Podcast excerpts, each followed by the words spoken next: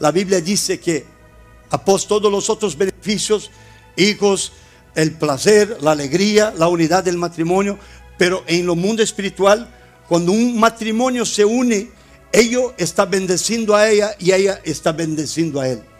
Cuando no hay derecho legal, cuando el diablo hizo una bagunza y cuando no hay derecho legal, cuando ellos se encuentran, cuando una persona no es pareja, entonces ella maldice a él y él maldice a ella.